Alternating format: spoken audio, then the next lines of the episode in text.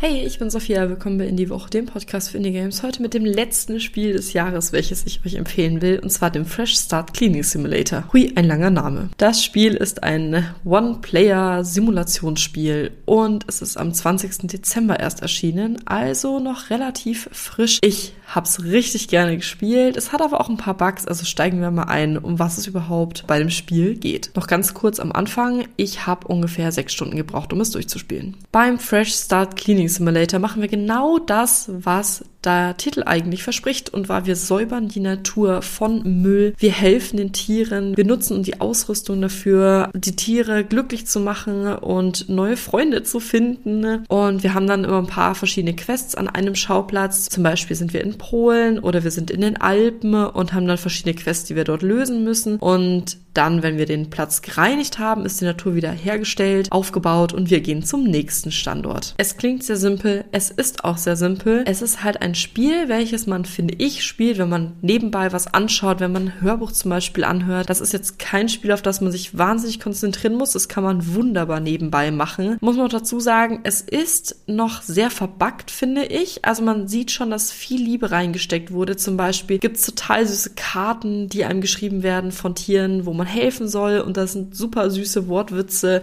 Das finde ich auch total pawsome na, das irgendwie, wenn ich das sage, dann klingt es nicht so, als wenn ich das lese. Aber man merkt auf jeden Fall doch die Bugs eindeutig. Manche Sachen sind sehr, sehr schwer zu reinigen. Der Wasserstrahl, der ist ganz oft nicht da, wo er sein sollte. Und ich hoffe, das ändert sich noch. Aber per se finde ich, ist es halt ein Spiel, wo man wirklich gut entspannen kann und gleichzeitig noch so eine süße Grafik hat. Einfach was für nebenbei. Das finde ich richtig wunderbar und das ist ein, finde ich, schönes Spiel, um das Jahr 2022 abzuschließen und hoffentlich mit ein bisschen mehr Umweltbewusstsein Bewusstsein ins nächste Jahr zu starten. In diesem Sinne wünsche ich euch einen guten Rutsch ins neue Jahr. Wir hören uns 2023. Tschüss!